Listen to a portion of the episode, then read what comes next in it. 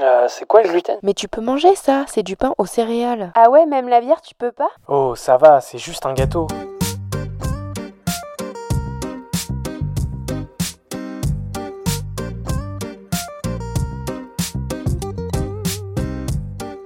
Bienvenue dans le Gloomy Club. Le Gloomy Club est un podcast et bien plus encore dédié au sans gluten, pour les intolérants et hypersensibles au gluten, mais également pour toutes les personnes curieuses qui souhaitent en savoir plus sur cette alimentation. Dans ce club, tu trouveras des échanges, des partages d'expériences et des patients qui ont entrepris sur le marché du sans gluten. J'espère te faire découvrir des marques, des personnes, des parcours qui te permettront de te sentir moins seul ou d'en apprendre plus sur ce domaine. Bienvenue dans ce tout nouvel épisode du Gloomy Club. Aujourd'hui, nous allons plonger dans le parcours inspirant d'Amandine, une jeune femme qui a été diagnostiquée il y a presque 20 ans, à l'âge de 11 ans, de la maladie cœliaque. Pour Amandine, le chemin vers ce diagnostic n'a pas été facile. Elle était malade depuis des années, mais ses parents étaient désemparés, confrontés à des médecins qui pensaient que leur fille était soit anorexique, soit en train de faire des caprices. La mère d'Amandine a été diagnostiquée 4 ans avant elle, ce qui a rendu l'annonce de la maladie un peu moins stressante pour elle. Mais l'histoire ne s'arrête pas là. Un an et demi après son propre diagnostic, le frère d'Amandine a également été diagnostiqué de la maladie cœliaque. La transition vers une alimentation sans gluten a été relativement simple à la maison, car sa mère était déjà familière avec ses contraintes alimentaires. Cependant, à l'extérieur, c'était une toute autre histoire. À l'école, Amandine a dû faire face à une nouvelle réalité difficile. Elle a été mise à l'écart, harcelée en raison de son poids, et la cantine scolaire en Belgique n'était pas du tout adaptée à son alimentation sans gluten. Jusqu'à l'été 2023, Amandine a mis la maladie de côté, évitant d'en parler. Elle pensait que d'autres personnes avaient des problèmes plus graves, ce qui l'empêchait de se plaindre. Elle a refoulé ses émotions et ne voulait pas que les gens sachent combien cela l'affectait. Cependant, en début d'année, un événement majeur s'est produit. Amandine a commencé un coaching de développement personnel pour être plus performante dans son activité professionnelle et mieux se connaître. Ce coaching a été le déclic qui l'a poussée à lancer son entreprise dans le domaine du sans gluten. Fin mars 2023, lors d'un voyage à Majorque, une idée brillante lui est venue au petit déjeuner. Créer son compte sur Voyager sans gluten afin de combiner sa passion pour les voyages et son alimentation sans gluten. Le résultat? En juillet 2023, son compte devient Europe sans gluten. Pour Amandine, ce projet est devenu sa thérapie. Son objectif principal est de permettre aux personnes cœliaques et sensibles au gluten de voyager en toute sérénité et sécurité, tout en fédérant une communauté sans gluten pour qu'elles ne se sentent plus seules ou marginalisées. Il y a quelques semaines, Europe sans gluten a évolué pour devenir Kelia. Découvrez comment Amandine référence les bonnes adresses sans gluten sur une carte et comment elle a créé la Kelia Experience des séjours sans gluten qui offrent un véritable bol d'air frais aux personnes qui ont du mal à accepter cette alimentation particulière. Rejoignez-nous pour explorer le voyage incroyable d'Amandine et comment elle a transformé les défis de la maladie cœliaque en une opportunité de faire la différence. C'est tout de suite dans ce nouvel épisode du Gloomy Club. Très belle écoute à toutes et à tous. Bonjour Amandine. Salut Lorraine. Bienvenue dans le Gloomy Club. Je suis ravie de t'accueillir aujourd'hui pour qu'on puisse parler bah, de ton parcours, du diagnostic de la maladie et de tous les projets que tu mènes euh, à côté en lien avec la maladie. Alors, je veux bien qu'on commence euh, le podcast par, une petite présentation et que tu puisses nous dire comment tu as été diagnostiqué, à quel âge, les premiers symptômes.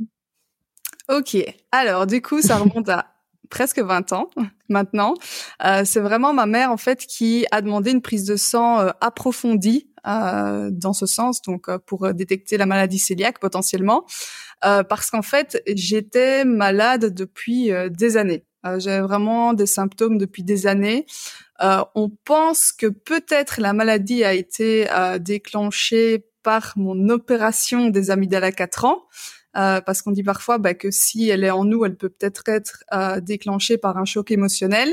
Et moi, du coup, tout ce qui est hôpitaux, etc., c'est un petit peu compliqué pour moi. Donc, à 4 ans, euh, quand j'ai été opérée des amygdales, le lendemain, j'ai commencé vraiment à vomir quand je voyais de la nourriture.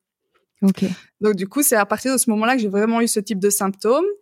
Euh, et donc, en fait, on est allé chez plein de médecins différents. Euh, ma mère, elle était et, mon père aussi, du coup, était un petit peu désemparé euh, parce que ben, soit on lui disait, euh, on sait pas, tout simplement, soit on lui disait, euh, ce sont des caprices, euh, mettez-lui une bonne fessée, ça va passer, qu'une pédiatre a dit à ma mère un jour. soit, ben, j'étais anorexique, potentiellement. donc du coup, ben, pendant des années, donc entre 4 et 11 ans, bah, c'était la recherche, la recherche, la recherche, euh, pour finalement bah, ne pas vraiment avoir de résultats. En plus de ça, ben, je me suis cassé le pied quatre fois, donc deux fois le droit, deux fois le gauche, euh, quasiment quatre années de suite aussi. Euh, donc voilà, ça faisait un petit peu beaucoup et c'était bizarre qu'il y ait rien euh, d'autre, quoi. Euh, donc c'est vraiment à ce moment-là que ma mère a demandé euh, la prise de sang approfondie et évidemment, bah, elle, est, elle est revenue positive, euh, plus que positive même si je me rappelle bien. et en fait, quand elle me l'a annoncé, je crois que sur le moment, j'étais euh, plus tracassée par la venue imminente de la gastroscopie que par la maladie elle-même, tu vois. Donc je me rappelle vraiment du jour où elle m'a annoncé que la prise de sang était euh, était positive. Je pense que jusqu'au moment où elle a dit la prise de sang est positive, bah c'était genre euh, ok. Enfin ma maman l'a aussi depuis quatre ans parce que ma mère a été diagnostiquée quatre ans avant moi. Okay, euh, ouais. Donc du coup euh, voilà, enfin je vais manger comme elle, etc. Donc finalement, j'étais pas vraiment tracassée par la maladie en elle-même tout de suite, mais c'était vraiment la gastroscopie quelques jours après. Là, c'était autre chose. en fait, tu voyais ta mère qui avait, je mets vraiment entre guillemets, juste un, une alimentation différente, donc tu te disais pas que pouvait y avoir justement des examens plus approfondis et du coup plus stressants pour toi. Oui, c'est ça. Sur le moment, je sais plus du tout si elle m'en avait déjà parlé. Peut-être qu'elle m'en avait peut-être déjà parlé en disant, ben, si jamais la prise de sang positive, etc. J'ai pas trop de souvenirs. Euh, vraiment de mon enfance, j'ai pas euh, 3000 souvenirs. C'est un petit peu bizarre, mais euh, c'est comme ça.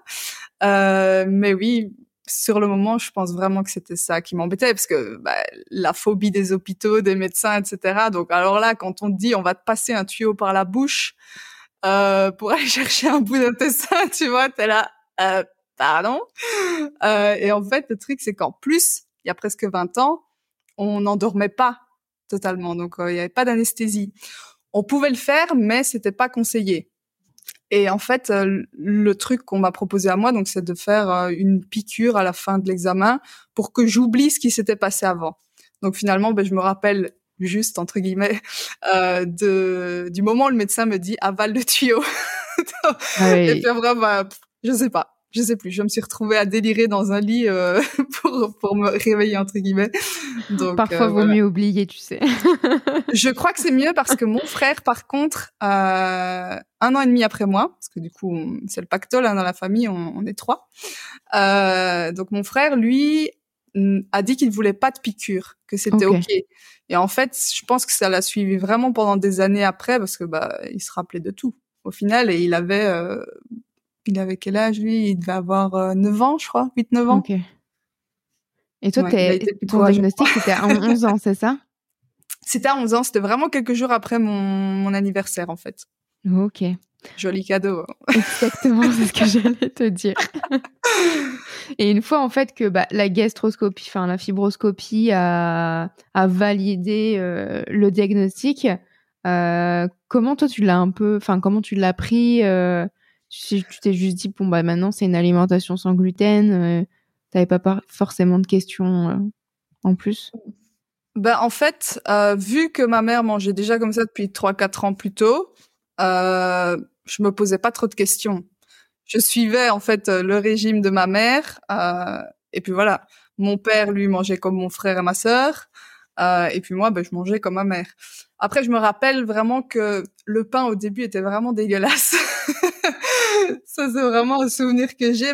Ma mère testait toutes les recettes possibles et imaginables. Je me rappelle, mais juste, je crois, juste la farine était dégueulasse à ce moment-là.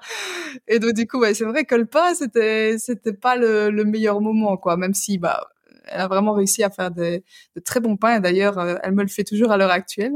Merci, maman. euh, mais sinon, voilà, à la maison, la transition, elle a été assez fluide pour moi.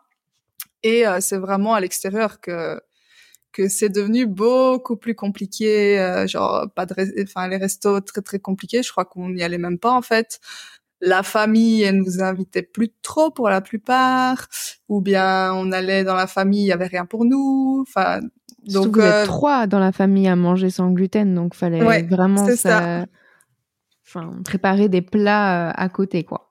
Ouais, mais voilà, ça ça faisait chier le monde, je crois, pour le dire comme il est. Alors qu'il n'y a pas besoin non plus de, euh, de faire des repas très élaborés. Il y a plein de choses qui sont, sont, sans gluten. Mais ça, c'est vraiment une fausse croyance, je pense, que beaucoup de gens ont. C'est que dès qu'on dit sans gluten, c'est oh mon Dieu, enfin, ouais. Euh, c'est la cata, euh, comment, quoi. Alors qu'il y a tellement de choses qui sont déjà naturellement sans gluten euh, que euh, c'est tout à fait possible de faire un repas, je vais dire, pour même de nombreuses personnes mm. qui soient sans gluten et que personne ne remarque rien en fait. Euh, quitte à, voilà, au niveau du pain et des pâtes, ben voilà, cuisiner séparément, mais pour le reste, enfin, il y a moyen d'avoir des épices, des sauces, euh, plein de choses sans gluten, sans forcément euh, devoir y passer 3000 ans, quoi. Mmh. Et comment ça s'est passé justement la transition à la maison euh, Parce que donc ta, ta mère forcément elle s'est adaptée à son alimentation sans gluten, puis ouais. toi, puis ton frère. Du coup finalement euh, c'était majoritairement une alimentation sans gluten euh, chez vous? oui, ça on mangeait oui pour la plupart on mangeait vraiment la même chose. juste je me rappelle tout ce qui était ben, justement pâtes, pain. Euh, par exemple lasagne, euh, etc. Ben ça en fait ma mère a pris l'habitude de faire euh, et encore non lasagne. Je pense qu'on mangeait même tous sans gluten. C'était vraiment au niveau du pain, des pâtes, des biscuits, enfin de ce qui était un petit peu, je veux dire entre guillemets moins bon. Ouais, plus industriel. Sans gluten, mmh. tu vois. donc du coup tout ça, voilà, on séparait. Mais sinon pour le reste, elle commençait pas à faire deux repas différents, quoi. Et finalement, on, on le remarquait pas. C'est ça. Et, euh, et à l'école, justement, tout ce qui a été cantine, comment ça s'est passé? Ah, alors la cantine, euh, je, ne me rappelle pas avoir mangé à la cantine un jour. en fait, euh, principalement, soit je rentrais à la maison pour manger, soit ma mère me faisait mes tartines. Euh, parce que je, sais même pas si j'aurais osé demander qu'on me fasse un repas sans gluten à l'école. En fait, je sais même pas si ça avait été même proposé.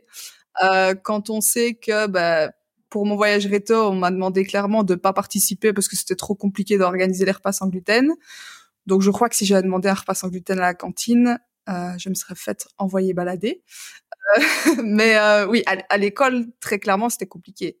Euh, c'était vraiment compliqué, même pas, même pas au niveau des repas, parce que voilà, il y a énormément de gens qui mangent à la cantine euh, son sandwich, c'est pas un souci. Euh, mais c'était vraiment au niveau méchanceté en fait. Mmh. C'était vraiment des mises à l'écart, tu vois. C'était euh, euh, du harcèlement, genre ça avait été euh, enfin j'avais été diagnostiquée cœliaque donc j'étais pas anorexique comme mmh. on pouvait le croire. Mais par contre ben, à 11 ans je faisais 27 kilos. Mmh. parce que ben, il y a quand même eu 7 ans entre le moment où j'ai commencé les symptômes et le moment où j'ai été diagnostiquée. Donc le poids ben voilà j'étais pas très grosse quoi. Euh, donc 27 kilos à 11 ans c'est vraiment que dalle. Euh, et en fait j'ai jamais vraiment repris ce poids, j'ai vraiment toujours été très très mince et encore à l'heure actuelle, j'ai mmh. vraiment beaucoup de mal à prendre de, du poids. Euh, et donc du coup, bah, toutes mes années, toutes mes années d'école, c'était ah euh, t'as pas encore été te faire vomir anorexique, euh, enfin ouais, harcèlement. Quoi. Mmh. Donc c'était vraiment comme ça. Euh, peu importe, je pouvais changer d'école euh, deux fois, trois fois. Je, je sais même plus combien de fois j'ai changé d'école, c'était quasi chaque année. Euh, mais du coup, euh, oui, c'était tout le temps des remarques comme ça. Puis c'était euh, l'oubli aussi de la part des profs. Euh, je me rappelle un jour, euh, les profs avaient dit oui, euh, pour la rentrée, euh, tout le monde va recevoir une glace. Qu'est-ce qu'on peut prendre pour Amandine? Ma mère explique bien, vous pouvez prendre ci, vous pouvez prendre ça.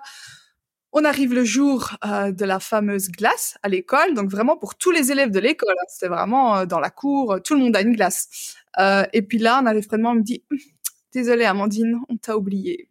ouais, c'est pas chouette. C'était vraiment, c'était tout le temps comme ça. C'était vraiment tout le temps comme ça. C'était toujours soi-disant, enfin, des oublis, euh, euh, des mises à l'écart. Enfin, j'ai pas vraiment vu d'évolution euh, sur toutes mes années d'études. Hein, Après, justement, sur la partie école, je me permets juste de rappeler du fait que tu ne vis pas en France. Donc, tout ce qui est PAI, c'était Ça s'entend forcément- un petit peu. Un hein. petit peu. On sait jamais. Peut-être que je serais passée du côté euh, de l'autre territoire. non, mais c'est important de se dire, tu vois, peut-être que dans l'ensemble des pays, euh, il n'y a pas forcément, tu vois, toute cette adaptation euh, Ouais. à l'école. Donc, donc c'est important de, de le rappeler. Mais du coup, ça a été la même chose entre l'école, le collège, le lycée? C'était exactement la même chose? Ouais, franchement, euh, j'ai pas vu d'énormes différences. Donc moi, à 11 ans, j'étais en Belgique, c'est cinquième primaire, du coup. Et puis on a la sixième primaire, et puis là on change d'école et on va en secondaire. D'accord. Euh, ok. Mais j'ai pas vraiment vu. euh, Non, je pense pas qu'il y ait eu d'énormes évolutions. Et franchement, quand je regarde les groupes Facebook maintenant, euh, en 20 ans, je trouve que l'évolution, elle est vraiment, vraiment, vraiment minime. hein. Euh, les soucis euh, de voyage scolaire, etc., ou de mise à l'écart, etc. J'en vois encore toutes les semaines, euh, limite sur les groupes, et je me dis, bah ça, c'est ce que j'ai eu il y a 20 ans. Il y a un souci, tu ça. vois. Ouais, le développement euh, est pas, c'est pas très. C'est pas, très- c'est pas ouf, quoi. Hmm. Autant, autant du côté végétarien, etc. Je trouve que euh, ça évolue quand même beaucoup. Tu peux aller euh, quasiment partout maintenant, et je trouve qu'il y a vraiment des options euh, végétariennes partout, euh, ou presque. Euh, et pourtant, c'est un choix. Faut quand même le rappeler que nous, c'est pas un choix. Et donc, bah, de voir que le fait que nous, c'est pas un choix, mais que c'est pas vraiment pris au sérieux, ou que c'est soi-disant trop compliqué, euh, pff, ouais, bof. Ouais, Bien d'accord. de toute façon, en tout cas, côté France aussi, c'est pareil. euh, Il y a Oui. encore du développement à faire euh, C'est là-dessus. ça. bah, on est clairement au même, euh, je dirais, on est au même niveau. Hein. Belgique-France, c'est c'est plus ou moins pareil. Ouais. Et, et quand on avait échangé ensemble, tu m'avais dit que pendant plusieurs années, quand même, tu avais un peu mis la maladie de côté, t'évitais un peu d'en parler. Maintenant, tu as ton compte Insta, tu parles quand même beaucoup de la maladie. Qu'est-ce qui t'a poussé justement à, changer? Alors, il faut savoir que euh, bah, déjà ce podcast c'est la première fois que je parle de tout ça publiquement. Ça c'est déjà euh, quelque chose. Euh, parce que clairement au niveau de la mise en arrière-plan ça a duré, bah, franchement je vais dire jusqu'à cet été, jusqu'au lancement de mon projet en fait. Euh, J'ai vraiment toujours toujours mis la maladie en arrière-plan parce que euh, selon moi tu vois d'autres personnes euh, vivaient des choses bien pires que moi. Et donc, dans ma tête, ben, j'avais pas le droit de me plaindre parce que c'était bien pire chez les autres. Euh, aussi, ben, j'ai toujours eu tendance à un peu euh, refouler mes émotions, vraiment euh, tout renfermer, tout garder pour moi. Et en fait, j'avais pas envie non plus que les gens sachent que ça m'affecte. Euh, donc, par exemple, on parlait des oublis, etc. Ben, si quelqu'un oubliait ou bien euh, si quelqu'un me mettait de côté, eh ben moi j'avais tendance à dire ben, qu'il y avait aucun souci, tu vois, alors qu'au fond, quasiment directement, je ressentais vraiment, je sais pas comment l'expliquer, c'est comme vraiment un sentiment de, de tristesse, mais tu vois que tu ressens très très fort tout à coup. Et ça, j'avais à chaque fois vraiment qu'il y avait un oubli ou, ou qu'il y avait pas quelque chose pour moi ou quoi, je le ressentais directement, euh, vraiment, euh, ou alors quand je rentrais à la maison par exemple, mais euh, je le disais jamais. Euh, par exemple, quand j'avais des, des petits copains, tu vois, euh, adolescence, tout ça, euh, eh ben, je le disais pas directement non plus, tu vois, comme si c'était un petit secret, et j'attendais vraiment de plus avoir le choix. Donc, par exemple, d'aller manger chez lui ou d'aller au restaurant ou quoi, pour le dire. Ah, mais en fait, euh, je peux pas, blablabla. Bla, bla. Donc, euh, j'ai vraiment commencé à en parler bah, quand j'ai lancé le projet, donc en juillet. Euh, et pourquoi? Eh bien, euh, parce que j'ai pris un, un coaching de développement personnel, en fait. Pas du tout pour ça, hein. c'était vraiment euh, pour me développer personnellement, pour aussi être plus performante du coup dans mon business, savoir euh, où je vais, etc. Euh, mieux me connaître aussi. Et en fait, euh, j'ai fait ça, c'était en février, je crois que j'avais commencé. Et en fait, euh, j'ai décidé bah, d'en faire un projet en mars, mais je crois qu'on en parlera un petit peu plus tard, donc je, je ne vais pas spoiler. non, mais c'est hyper important de le rappeler parce qu'il y a quand même un. On a beau avoir le diagnostic, c'est pas le jour du diagnostic qu'on va accepter la maladie et être hyper ça. open à en parler. Il y a des personnes, elles mettent quelques semaines, des mois, des années même. Donc, euh, c'est hyper important de se dire que chacun a son rythme d'accepter la maladie et, et d'en parler. C'est ça, et en fait, j'ai l'impression que dans la société actuelle, euh, vu que ça n'a pas énormément évolué, on a l'impression que si on le dit, on va avoir comme une euh, forme de rejet, tu vois. La petite étiquette sur le oh, T'es chiante, tu vois. Euh. Enfin, moi, ce genre de réflexion, à chaque fois que je que je dis que j'ai ça, très souvent, c'est peut-être pas, enfin, c'est peut-être pas dit de de la mauvaise manière, ouais. tu vois. Mm mais c'est toujours des styles ah ouais c'est toi la casse-couille euh, dans les repas ou ah putain ça doit être chiant d'aller au resto avec toi puis oh purée faudra que je pense à ça. Bah tu vois vraiment en mode euh, wow, t'es chieuse quoi. Il n'y a pas de valeur ajoutée euh, à dire ce genre de choses. Donc vaut mieux les garder pour soi et puis c'est bon ça sert à rien. Toi après tu parlais tout à l'heure au départ de ton diagnostic que tu avais pas forcément beaucoup restaurant et pareil pour les voyages. Et tu as commencé à créer ton compte un Instagram qui s'appelait à la base Europe sans gluten. Donc c'était mm, justement de partager tes bonnes adresses avec les voyages. Est-ce que tu peux en, parler un petit peu? Euh, Alors en fait, au niveau du compte, à la base c'était pas Europe sans gluten. Ah, donc il a euh, changé plusieurs fois de nom. oh, franchement, je compte, je compte plus. Moi, en tout cas, je t'ai connu sous Europe sans gluten. Oui, ah oui, oui, très clairement, depuis juillet. Mais en fait, avant, j'avais ce compte déjà depuis 10 ans. Ok. c'était ton compte perso. Alors, c'était mon compte perso. Et puis, en 2018, quand je suis allée travailler à Majorque, j'ai lancé mon compte voyage. Et donc, il s'est transformé en compte voyage. Et donc, c'est pour ça que là, on voit pas trop la différence. C'est simplement parce que, bah, déjà, j'étais pas régulière, donc j'ai pas énormément posté depuis 2018. et en plus de ça, bah, je suis quand même dans une thématique de voyage. Euh, donc du coup, bah, c'est pour ça qu'on ne voit pas énormément la différence. Mais euh, oui, du coup, Europe sans gluten, c'était à partir de, de juillet enfin j'ai vraiment euh, ajouté euh, ce nom, enfin modifié ce nom euh, lorsque bah, j'ai eu ce coaching en développement personnel, euh, parce que bah, fin mars euh, j'avais vraiment besoin de retourner à Majorque parce que bah, vu que j'y ai vécu en 2018 et 2019 pour y travailler, bah, c'est vraiment, je veux dire, une île que je porte dans mon cœur, et donc j'avais vraiment besoin en fait d'y retourner. Mmh. tout simplement, voilà, je peux pas te dire pourquoi. J'avais besoin d'être C'est ça. euh, et en fait, j'y suis du coup allée seule. Je me suis dit, allez, je me prends une semaine seule pour créer du contenu, pour réfléchir un peu à mes projets, etc. Et puis, le 30 mars, à 9h51, très précis, euh, j'étais en train de prendre mon petit déj face à la mer. Euh, et là, en fait, je sais pas, j'ai un truc qui me pop dans la tête en mode voyager sans gluten, tu vois. Et puis j'étais là, ouais, y a un truc à faire, tu vois. J'ai j'ai trop envie de, de fusionner les deux. Ça devrait être pas mal vu que là je, voyage quand même pas mal depuis euh, quelques années maintenant. Donc euh, je me dis bah ouais, enfin il y a tellement de gens qui qui sûrement euh, n'osent pas voyager à cause de ça. Ça pourrait être pas mal de, de fusionner les deux. Mais je savais pas encore exactement comment parce que j'avais même pas vraiment de compte, je vais dire d'exemple tu vois, euh, de compte qui est sur cette même thématique euh, que je pourrais prendre en exemple en me disant ah ben ouais euh, telle personne fait ça, ah ben je pourrais moi faire de cette manière-là. Et en fait j'avais justement une séance avec mon coach en dev perso l'après-midi. Et c'est là en fait que tout s'est goupillé en mode ah oui je vais faire ça je vais faire ça. Bon depuis ça a évolué hein, l'idée depuis fin mars. Euh, mais voilà, le, ça reste quand même toujours la thématique du voyage sans gluten. Hein, donc euh, cette idée qui m'est venue euh, fin mars.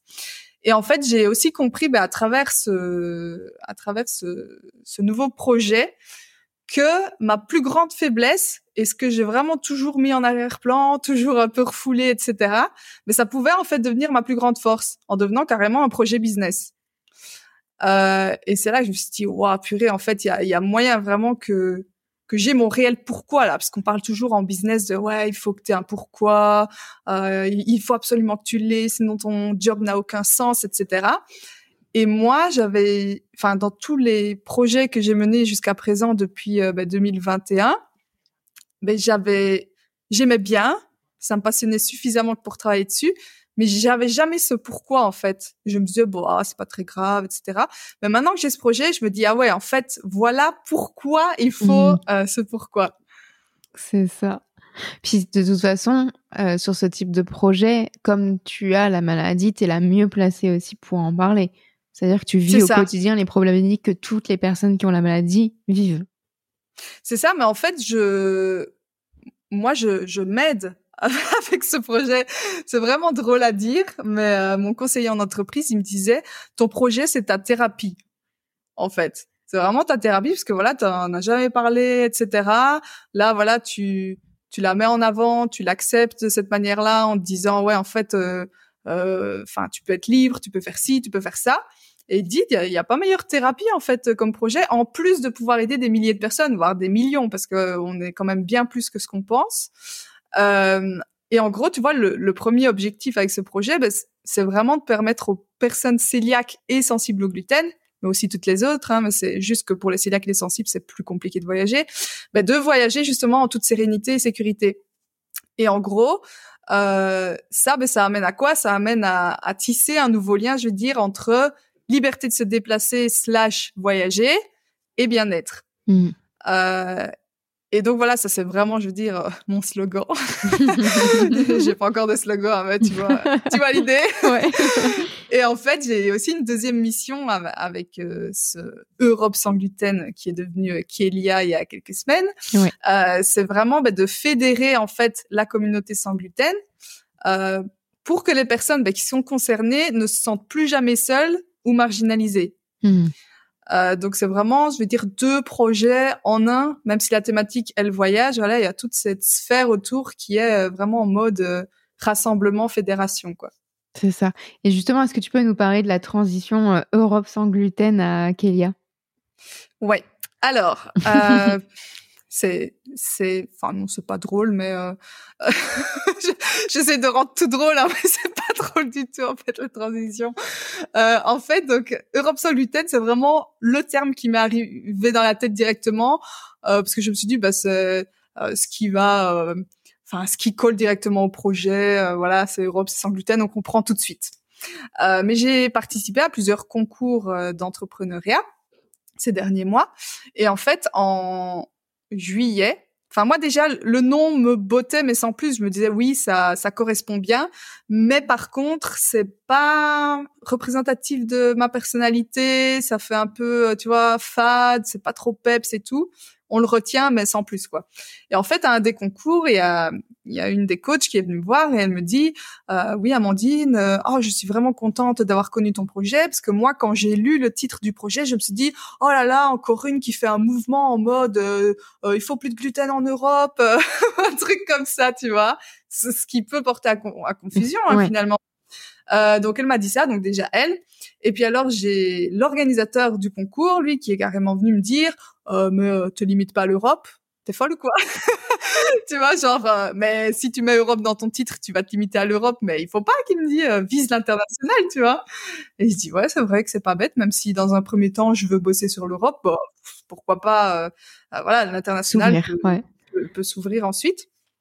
Euh, donc bah là c'est vraiment le déclic en fait que j'ai eu en mode ah ouais en fait ton ton ton nom c'est pas ouf on va brainstormer là-dessus euh, et en fait un soir je m'amusais à écrire vraiment plein de plein de mots tu vois en prenant des des syllabes d'autres mots machin et j'étais tombée enfin j'avais pris la syllabe de céliaque euh, enfin deux syllabes j'avais pris célia euh, et puis je me dis, ouais, j'aime pas trop le C, je vais mettre un K, tu vois, pour pas que ça fasse trop cœliaque. Et puis j'avais des mots comme euh, genre euh, Kéliana, euh, Kéliaka, euh, et puis d'autres, tu vois, dans, dans le même style.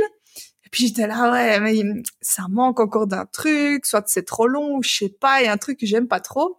Et puis mon copain me dit, genre, tu sais, comme ça, bah pourquoi pas Kélia tout seul? Et puis genre moi j'ai eu un ding en mode bah oui, bah oui, pourquoi je veux trois syllabes, tu vois, je peux je peux juste en mettre deux, c'est pas un souci. Et depuis bah il me demande 5000 euros pour euh, pour la recherche du nom euh, qui est la tête, Donc euh, je sais pas jusqu'à quand enfin, je sais pas quand il va me lâcher avec ça, donc j'espère qu'à travers ce podcast, il va comprendre le message. Stop, je ne te donnerai pas tes 5000 euros. Donc du coup, euh, voilà comment c'est devenu euh, Kélia. Et en fait, en gros, bah, comme tu l'auras compris, hein, Célia, Kélia.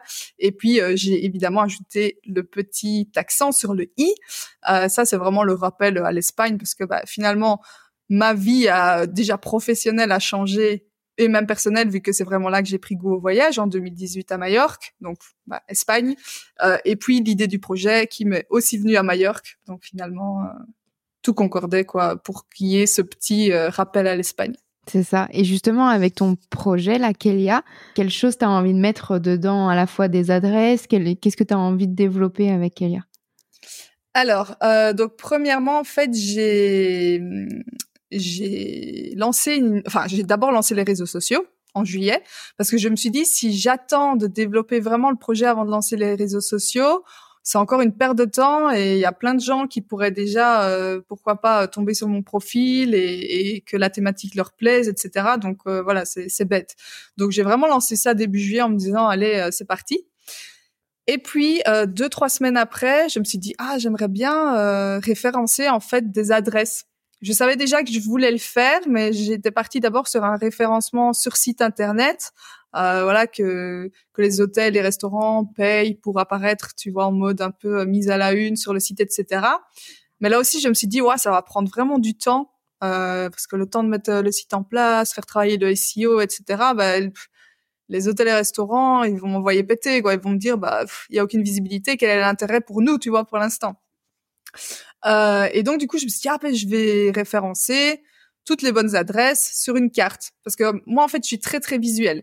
Donc, j'aime bien les applications euh, où on peut retrouver vraiment les adresses, etc. Mais ce qui me manque toujours, mais je sais que je pense, enfin, je pense que c'est difficile en fait à développer sur les applications. Ça, c'est pour ça, et je pense que ça n'existe pas encore sur les applications. Euh, c'est vraiment la carte tu vois. C'est, tu as ton point comme sur Maps, tu as la carte et tu vois directement autour j'ai vraiment besoin en fait de ça. Tu vois vraiment la petite tâche qui me dit ok, ben, c'est là par rapport à toi. Genre si je vois un, la liste avec par exemple à 200 mètres, à 300 mètres, à 400 mètres, ben je sais pas ça. Ouais, c'est pas Il y a un bug dans mon cerveau ou j'en sais rien, mais tu vois, mm. j'aime trop le visuel, les couleurs, etc. Donc c'est pour ça que je me suis dit, bah, c'est pas aussi peut-être pratique que sur une application, tu vois, pour l'accès, etc. Mais par contre, j'ai vraiment envie de faire ça pour commencer. Euh, donc du coup, ben, j'ai lancé euh, la carte qui référence euh, les endroits sans gluten que j'ai divisé en fait en trois catégories. Donc on a les catégories de restaurants 100% sans gluten, comme ça ben, pour les cœliaques qui veulent vraiment pas de traces, ou qui peuvent vraiment pas avoir de traces, ou qui sont vraiment très stressés de, sortir de chez eux. Ben voilà, on a les restaurants, ils sont en vert, on les repère directement, ils sont sans gluten. Il y a déjà plus de 150 adresses, si je me rappelle bien. Euh, ensuite, on a la catégorie jaune. Là, c'est vraiment les, les, restaurants qui fournissent aussi, euh, enfin restaurants, hôtels, etc., qui fournissent aussi des choses avec gluten. Mais par contre, voilà, du coup, le, le risque est à vérifier en amont par chacun, parce qu'on n'a vraiment pas aussi, c'est bien de le rappeler aussi, on n'a pas tous le même euh, ressenti vis-à-vis -vis des risques, je trouve. Euh, il y en a, ils voudront vraiment même pas prendre le risque d'aller dans un endroit où il y a potentiellement du gluten, tu vois, même s'ils font attention, etc. T'en as d'autres. Euh, enfin, j'ai parlé avec quelqu'un il y a pas très longtemps, un cœliaque. Euh, il me dit ah ben moi mon gastro-entérologue, il m'a dit que ma maladie cœliaque était pas, euh, euh enfin pas très grave. Je sais plus comment, quel terme il a employé, mais euh, voilà, pas pas un des stades les plus compliqués, je vais dire. Euh, et du coup, bah lui, il peut manger, oui, dans les restos où il y a des traces. Ok. D'accord. Donc du coup, tu vois, tout le monde a vraiment un, un lien différent. Donc c'est pour ça que j'ai mis ça en place. Comme ça, bah, tout le monde euh, peut voir si ça peut lui convenir ou non. Et puis alors, j'ai une troisième catégorie en violet. Et là, ce sont vraiment les les établissements qui sont labellisés, quoi, on va dire, euh, certifiés par une association, euh, tu vois, ce mm. genre de choses. Donc voilà, ça c'est vraiment le premier outil que j'ai mis en place. Et je pense que c'est et que ça va toujours être mon outil principal euh, parce que bah voilà, tout le monde se déplace, tout le monde euh, voyager un moment, euh, tout le monde a envie de sortir de chez lui. Donc finalement, je pense que ça va vraiment être l'outil au cœur, je veux dire, de mon projet. et puis du coup, j'ai j'ai un service pour les entreprises aussi. Euh, donc, vu que je suis créatrice de contenu UGC et influence, euh, je propose aussi mes services ben, aux établissements qui voudraient, euh, par exemple, soit retravailler leur communication digitale dans le sens du sans gluten ou non, hein, si c'est simplement voilà des de la création de contenu photo vidéo pour des hôtels ou pour pour des restaurants, mais qui veulent pas forcément mettre le côté sans gluten en avant. Enfin voilà, je suis assez ouverte à ce niveau-là. C'est vraiment de la création de contenu photo vidéo pur, quoi. Ah, donc ça, c'est vraiment le service que je propose aux, professionnels. Et puis du coup, au niveau de Kélia, les autres euh, les autres choses. Donc là, je suis en train de créer le site internet. Chouette. Euh, donc euh, j'ai vraiment envie d'avoir un site internet parce que bah ça, les réseaux sociaux c'est chouette, mais t'es quand même limité à un moment donné dans ce genre de thématique, je trouve. Euh, et puis alors après, j'aimerais bien, euh, enfin déjà euh, dans le site internet, il est en création, donc logiquement avant la fin de l'année, il sera en ligne. c'est déjà bien. Il y a déjà le petit kelia.com, hein, il y a une page coming soon, tout ça, on peut être notifié si jamais. et puis du coup, j'ai aussi bah, pour les particuliers les séjours sans gluten. C'est ça. Et ça, c'était un point que je trouve super chouette et que j'aimerais bien que tu nous présentes. Ah, tu l'attendais hein, que je le ah sorte. Ah ouais, celui-là, je l'attendais. Hein. Alors, euh, du coup, bah, au niveau des séjours sans gluten, euh, je crois que ça a déjà été fait peut-être quelque part il y a quelques années ou plic-ploc comme ça. Je pense que ça a déjà, enfin, peut-être pas existé totalement, mais des essais, etc. Je pense que ça a déjà euh, existé. Euh, du côté euh, américain, ça très clairement, ça existe déjà. Hein, on se pose même pas la question. Et en fait, moi, euh, quand j'ai pensé au séjour, euh, moi, j'aime bien l'organisation d'événements parce que euh, j'ai mon stage de fin d'études à Malte en 2014. C'était justement dans l'organisation de la Fashion Week. Et en fait, moi, j'ai adoré l'organisation d'événements hein, et j'aime bien, tu vois, contacter, organiser ça, planifier ça, etc. Pourtant, je suis bordélique dans ma vie personnelle. Hein. Mais vraiment, donc euh, je suis tout le temps en retard. D'ailleurs, j'étais encore en retard pour ce podcast. mais, euh, mais niveau organisation, vraiment en mode événement, là, je peux te dire que j'oublie quasi rien. donc du coup, moi, j'ai vraiment remarqué qu'il y avait un besoin de ce côté-là. Euh, parce que ben, j'ai lancé une petite étude de marché. Je voulais simplement euh, 10 réponses, tu vois, pour, euh, pour faire un petit peu le point, voir euh, si ça plaît, etc. Finalement, je me suis retrouvée avec 80 formulaires. donc je me suis dit, ok, il y a quelque chose à faire. Donc allez, on fonce dans cette direction-là. Euh, et en fait, ce que j'ai remarqué, parce que j'avais posé aussi la question, pourquoi est-ce que ce type de séjour t'intéresse? Et c'est vrai qu'il y a beaucoup de choses euh, qui sont ressorties en mode, euh, ben moi, je suis un peu désemparée avec mon diagnostic, mmh. euh, ou bien j'ai pas toujours quelqu'un qui me comprend, euh, ou bien ben, j'aimerais pouvoir partager mes expériences avec d'autres personnes, j'aimerais aussi recevoir des bons plans d'autres personnes, etc. Donc, c'était vraiment ce côté ben, de nouveau marginalisation, mise à l'écart, etc., qui ressortait. Euh, et cette envie vraiment de, de partager et, et, de pas devoir trop se poser de questions le temps euh, d'un week-end ou de plusieurs jours. Donc en fait, euh, moi j'ai appelé ces séjours la Kelia Experience euh, parce que bah, moi je suis une fan de l'expérience client. Euh, j'adore ça, tu vois, si je vais dans des événements et qu'il y a par exemple, je sais pas, des goodies ou des petites surprises, euh, enfin tu vois, des trucs, des petits programmes avec un QR code, tout ça, moi j'adore. Donc du coup, euh, j'ai vraiment mis une très très grosse expérience client en place pour le premier, euh, qui aura lieu du 17 au 19 novembre à Durbuy, donc c'est en Belgique. Ok.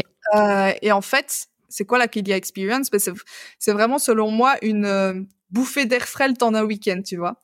Et surtout, ben, en dehors aussi d'une routine qui parfois est éprouvante suivant les personnes. Il y en a qui le vivent bien, il y en a qui le vivent très mal, il y en a c'est bof bof, ça dépend. Donc euh, ça peut aussi euh, vite devenir compliqué parfois au niveau de la routine. Mmh euh, et alors ce séjour, ben, franchement c'était génial parce qu'en quelques jours il a été full. Euh, mais par contre, il reste une petite place. J'ai un désistement, il reste une petite place, donc allez-y. Si venez me voir. Mais euh, oui, du coup, je sais pas. Cette place ne veut pas partir. Euh, c'est vraiment la dernière. Euh, c'est suite à un désistement, malheureusement. Mais euh, oui, elle, euh, elle ne veut pas partir. On va faire un petit message, un petit appel sur les réseaux sociaux. Foncez Euh, vous nous direz tout ce que vous pensez du séjour sans gluten. Mais ouais, parce qu'en plus, bon, je, allez, je vais mettre un petit peu l'eau à la bouche. Hein, allez, vas-y. Euh... parce que du coup, au niveau programme, bah, vu que moi, j'adore à nouveau l'expérience client, euh, donc j'ai prévu du yoga, j'ai prévu euh, des conférences, nutrition, spiritualité, euh, une petite rando aussi, tu vois, pour prendre l'air, parce que bah, Durbuy, c'est super, c'est super joli comme comme ville, c'est la plus petite ville du monde. Euh, donc voilà. C'est vraiment très très mignon. Euh, et alors surtout, je pense le highlight euh, de ce séjour, c'est qu'on va avoir un chef cuisinier euh, qui va venir nous chuchoter vraiment tout le week-end, tu vois. Donc euh, cocktail dînatoire, pas trois services, euh, lunch gibier, et puis brunch aussi avec une démo cuisine. Donc tu vois, ça, ça va vraiment être un concept. C'est vraiment très chouette. Vraiment un concept. Mm. et du coup, bah, ce qui est encore plus chouette, c'est que euh, malgré que c'est la première édition, j'ai vraiment pu compter sur euh, sur le soutien d'énormément de sponsors. Je pense que là, pour l'instant, on est à une bonne dizaine de sponsors, euh, malgré que c'est la première édition. et honnêtement, sans eux, je serais déjà complètement ruinée. parce que ils m'ont, enfin, ils m'ont vraiment envoyé plein de choses à, à goûter, etc. et donc, du coup, bah, c'est, si j'avais dû vraiment euh, proposer une expérience comme je veux la proposer euh, avec bah, uniquement le budget des participants et sans sponsor, ouais, clairement, je, je serais ruinée. mais on a hâte là de découvrir euh, tout ça. Hein. Moi, je peux pas être présente, mais franchement, j'aurais bien pris la dernière place. Hein. Allez, on, ne pense pas à ce qu'il y a autour. on fera la com pour dire qu'il reste une place parce que je pense que ça va être très très chouette. Moi, j'ai hâte de voir les images et oh, franchement, boucle le prochain séjour parce que je serai Mais ouais, je sais, je sais pas encore quand. Euh, c'est bah, déjà ce premier événement. entre 36 dates. Euh, ouais. Ouais, ce premier événement, ça te permet de voir aussi ce qui fonctionne, ce qui fonctionne pas, mm. et de développer. Euh, mais c'est ça en fait. Je voulais vraiment déjà travailler sur le prochain euh, c'était vraiment prévu que je travaille directement sur le prochain, euh, même avant que le premier ait lieu. Mais en fait, ça demande tellement d'énergie d'organiser, rien oublier, etc., les allers-retours avec euh, les partenaires, les intervenants, etc., que du coup, je me suis dit, allez, laisse passer au moins le prochain, et puis à la limite, vers le 20 novembre, bah, je vais, je peux Oh bah non, c'est le jour après. Oui, je vais peut-être me calmer. Je vais quand même prendre deux trois jours pour souffler, je pense. euh, mais euh, ouais, je, je pense que dès début décembre, je vais je vais commencer à bosser sur le sur le second et euh, pour que ce soit, allez, on va dire deux mois, trois mois après, donc entre fin janvier et fin février, quoi. Ouais. Trop Quelque chouette. chose comme ça. Trop trop bien. J'ai hâte de voir. Moi pour la dernière question du podcast, j'avais envie de te enfin de te poser comme question quels sont les prochains les prochains projets? Mais bon, déjà avec le séjour sans gluten et les mhm. prochains proposés, il y a déjà pas mal de, de sujets. C'est ça, mais j'ai quand même encore un autre à te proposer. Ah, tu m'intéresses. le, le, petit, euh, le petit handing. C'est ça. Euh, ben en fait, moi, j'aimerais trop euh, dans dans la continuité de vraiment rassembler la communauté sans gluten. Euh, moi, j'ai un objectif bah, déjà depuis euh, avant d'être sur cette thématique parce que je trouve que c'est hyper cool. Euh, c'est de lancer du merchandising en fait. Mmh. Euh, c'est vraiment pour que pour que les personnes concernées voilà se sentent encore plus concernées et aient vraiment l'impression d'appartenir à un groupe tu vois euh, et vraiment l'impression d'être autour d'une même cause de de partager, je veux dire, les mêmes expériences, etc. Donc c'est pour ça que j'aimerais bien lancer une première collection de, de merchandising. Je sais pas encore quoi exactement. Enfin, j'ai quelques petites idées parce que j'aimerais vraiment euh, jouer, euh, pas obligatoirement tout sur l'humour, mais vraiment, tu vois, des des phrases qui qui font qu'on se reconnaît direct et qu'on se dit ouais moi j'ai envie d'avoir ça tu vois j'ai envie hmm. que ça ce soit je sais pas le mug qui soit sur mon bureau euh, euh, et des choses comme ça. Donc, euh, Trop bien. Donc ouais, ça c'est un petit peu l'objectif quand j'aurai euh, choisi mon logo. Ça, on n'en parle pas. C'est un sujet qui fâche. On n'en parle pas. Oui, c'est un sujet très toxique. on grossit, on épaissit. Mais c'est toujours, ah, enfin, c'est hyper important, tu vois. De, c'est quand même un projet qui tient à cœur. C'est normal que tu sois hyper tatillon sur ce genre de choses et que ce soit compliqué de de faire un choix. Ah, ah oui, au niveau du merchandising aussi, une autre idée que j'avais, parce que du coup, euh, on parle de, de toxique, etc. Euh, c'est que euh, j'ai vu Laura Lone, en fait, il y, a quelques, il y a quelques semaines, qui a décidé de recycler la connerie humaine. Euh, et donc qui a sorti vraiment des, des suites, enfin plein de choses avec des commentaires qu'elle avait reçus de haters sur ses réseaux sociaux. Et en fait, moi, il y a quelques semaines, j'ai suite à ça, et j'avais reçu justement des, des commentaires de haters ces temps-là. Euh, j'avais fait un petit sondage en story en mode oui, ça vous dit de faire une compétition oui, entre les pires commentaires. Et en fait, ça, ça reste quand même encore toujours dans un coin de ma tête. Hein. Je, je pense faire ça prochainement. Et je me dis, purée, ce serait tellement drôle que le gagnant se retrouve sur un mug ou un truc comme ça. On va l'encadrer. je me suis dit, mais ouais, mais vraiment, tu vois, t'as as le mug avec le, le commentaire de la personne euh, et puis vraiment signé, euh, je sais pas, euh, un con qui passe ou j'en sais pas. C'est ça. Mais, vraiment recycler, ouais, recycler la, la connerie humaine et ouais, à voir. En tout cas, il y, y, a plein de possibilités. Tu nous diras tout ce que tu vas mettre en place pour le merch. Ça marche. euh, et du coup, pour la dernière partie du Gloomy Club, j'ai trois petites questions pour toi. Mm-hmm. euh, ton repas ou ton plat préféré sans gluten? Alors, c'est très simple. je sais pas si beaucoup hésitent quand ils répondent à cette question, mais moi, je dirais euh, les burgers accompagnés de frites euh, parce que ben, je suis belge, donc comme tout bon belge qui se respecte, je dois obligatoirement les accompagner de frites. Moi, je valide cette réponse. Hein. Les frites, euh, c'est la vie. Ah, tu vois, pour le, ton merch, les frites, c'est la vie. ton restaurant préféré sans gluten? Euh, Alors ça, par contre, c'est une question compliquée. Ouais. mais allez, je vais je vais rester, enfin, je vais faire suite à ma réponse précédente et je vais dire de Huggies Bar. Euh, parce que c'est, je sais pas si tu connais, mais en je gros, c'est, c'est une chaîne en Belgique de burgers, ouais. euh, qui avec frites évidemment, évidemment.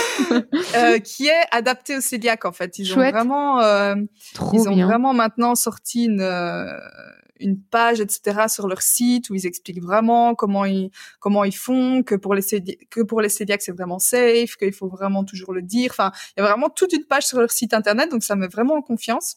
Euh, et vu que j'adore les burgers, j'adore les frites, euh, j'adore les restaurants de burgers et de frites. donc C'est validé, c'est bon. Et par contre, sinon, euh, si on fait abstraction des burgers, etc. Euh, j'ai testé un, un, super restaurant 100% sans gluten en Slovénie euh, il, y a, il y a une dizaine de jours et ça s'appelait euh, Desela Kuzov. je, le, je, le prononce sûrement hyper mal, mais vraiment, ce restaurant, c'était une tuerie. Ok, euh, tout était le sans gluten. Ouais. Euh, tout était 100% sans gluten. Euh, David, du coup, mon copain, a mangé aussi, euh, bah voilà, un plat sans gluten. Il, il avait des frites même. Je me rappelle. Il avait des frites et euh, c'était trop bon. Enfin, moi, c'était un espèce de plat égyptien comme ça, euh, avec de la sauce yaourt, du poulet mariné, enfin, aux épices. Enfin, bref, c'était trop bon. Et du coup, ouais, si vraiment, on va dire un, un restaurant que j'ai testé, que j'ai vraiment, vraiment kiffé, Mm. hors chaîne, hors Belgique, j'étais Ouais. là celui-là. Trop bien. Et la dernière question, ton compte Instagram préféré sur le sans gluten? Euh, alors moi, j'adore les mimes sur la thématique du sans gluten. Vraiment, ça me fait péter de rire parce que je me dis, mais c'est tellement ça, mais c'est tellement ça.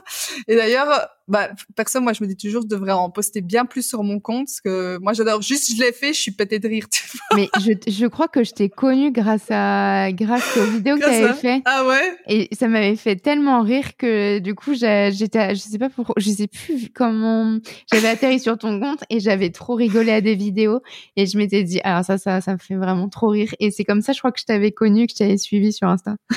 Ouais, c'est ben, bien possible. Je crois qu'à un moment donné, vu que c'était dans les tout premiers, Mhm. euh, c'était dans les tout premiers reels et je crois que t'es arrivé au presque début euh, de de ce nouveau nouveau compte. Ça. Euh, donc du coup, bah, je t'ai pas dit le nom du compte, mais euh, c'est un compte anglophone Ok. et ça s'appelle euh, Collège Céliac Cassé Ok, moi j'irai voir parce que là ça en me bon parle pas. mais, Et en fait, elle fait, enfin, elle fait plein de mimes et tout, euh, les, même les mimes vidéo, etc. Moi, je suis là, mon dieu, c'est tellement drôle. Ouais. Et euh, du coup, ouais, ça m'inspire, ça m'inspire beaucoup. Rien d'éducatif, hein, mais on a besoin de rire. Écoute, ça fait du bien. c'est clair. Ça marche. Bah écoute, merci Amandine d'avoir partagé ton parcours avec nous. merci à toi pour l'invitation, c'était hyper chouette. Merci d'avoir écouté cet épisode. J'espère que vous avez passé un bon moment. Vous pouvez retrouver tous les liens sur le site gloomy-club.fr. Si vous avez des idées de sujets, n'hésitez pas à me suivre et à m'écrire sur Instagram. Abonnez-vous au Gloomy Club sur votre plateforme de podcast préférée. Afin de soutenir le podcast, laissez une note et un avis sur Apple Podcast. Cela permet de faire connaître le Gloomy Club. Je vous dis à la semaine prochaine pour un nouvel épisode. Bye I'm on top of the food chain, watching you fall.